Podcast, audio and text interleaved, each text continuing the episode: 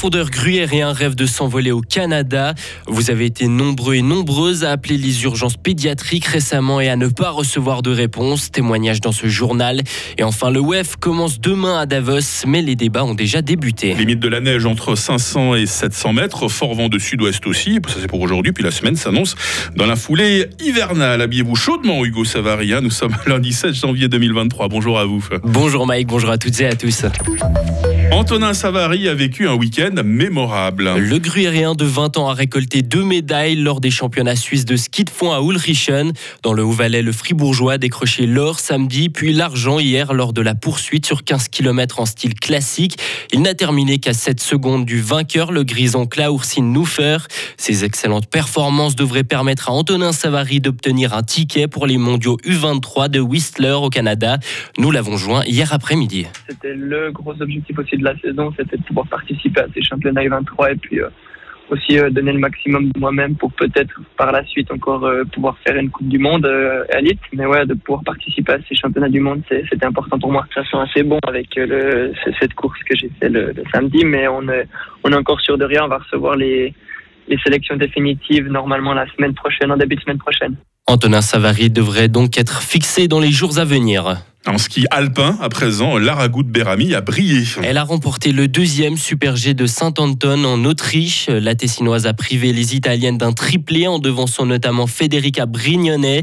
Si les Italiennes ont fait très fort, plusieurs Helvètes ont tout de même intégré le top 15. C'est le cas de Michel Guizine avec une belle sixième place. Ok, sur glace, deux matchs se jouaient hier en National League. Davos a largement battu Lugano à la Réséga. Les Grisons se sont imposés 4 à 0 et retrouvent une place dans le top 6 alors que Lugano Lugano reste 12e. Et dans l'autre rencontre, c'est Ambry qui a sèchement battu Lausanne sur le score de 4 à 1. En football à présent, c'était un des matchs les plus attendus de l'année en Angleterre. Le derby du nord de Londres a opposé Arsenal à Tottenham hier et les Gunners sont allés s'imposer 2 à 0 sur le terrain de leurs voisins au terme d'un match maîtrisé. Arsenal est plus que jamais en tête de la première ligue avec une avance de 8 points sur son dauphin Manchester City. Et autre choc en football, le Classico se jouait hier. Le Barça affrontait le Real Madrid lors de la Super Coupe d'Espagne. Ce sont les Catalans qui se sont largement imposés 3 à 1. Cette finale se jouait à Riyad en Arabie Saoudite. La hotline pédiatrique a été saturée pendant les fêtes, Hugo. Il s'agit de la ligne téléphonique Kids Hotline que la chefère recommande d'appeler quand un enfant tombe sérieusement malade. Elle permet de recevoir des conseils avant de se rendre aux urgences ou non afin de ne pas les surcharger. De nombreuses familles ont appelé ce numéro payant sans recevoir de réponse. Nous avons recueilli des témoignages et parmi eux, il y a Sandrine Texera dos Santos, une habitante de Bulle. Elle est encore furieuse, Maëlle Robert. On est le 1er janvier, jour férié. Sandrine Texera dos Santos s'inquiète. L'état de son fils de 11 mois se dégrade. Il avait une fièvre à 39,6 qui baissait légèrement avec de l'algifort, mais pour des courtes durées, qui avait le nez euh, extrêmement bouché, euh, qu'on n'arrivait même pas à déboucher euh, avec des rinçages de nez, qui hurlait 24 heures sur 24, qui ne mangeait pas ou très peu. Son mari veut emmener le petit aux urgences. Elle est plus réticente. Elle ne souhaite pas surcharger les urgences pour rien. Elle décide donc de joindre cette hotline pédiatrique pour avoir un avis médical.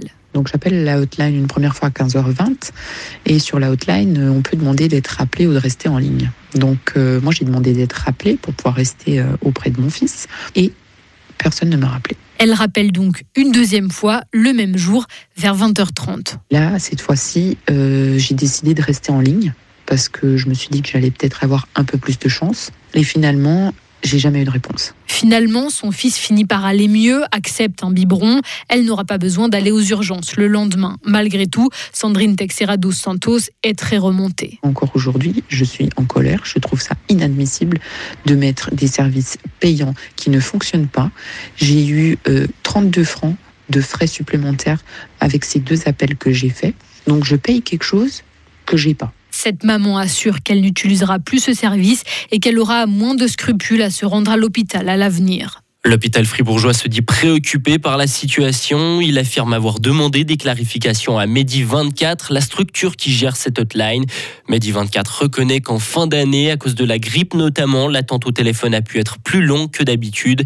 Et quant aux familles qui ont été facturées sans recevoir de conseil médical, ce centre de télémédecine les invite à le contacter pour un remboursement.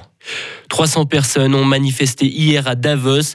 À deux jours de l'ouverture du Forum économique mondial, les manifestants ont exigé une taxe climatique pour les super riches et l'annulation de la dette pour les pays du Sud. La plupart des manifestants faisaient partie de la jeunesse socialiste suisse, de l'association Strike WEF ou encore de Greenpeace. Et Forum économique mondial toujours pour terminer, le WEF veut une croissance respectueuse de l'environnement. Le président du forum a appelé à lancer un tiers de la surface terrestre sous protection environnementale d'ici à 7 ans.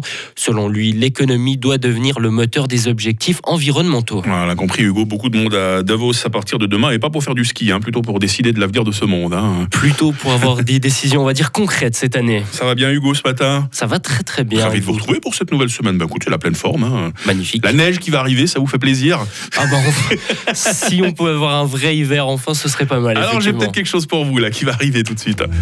Retrouvez toute l'info sur frappe et frappe.ch.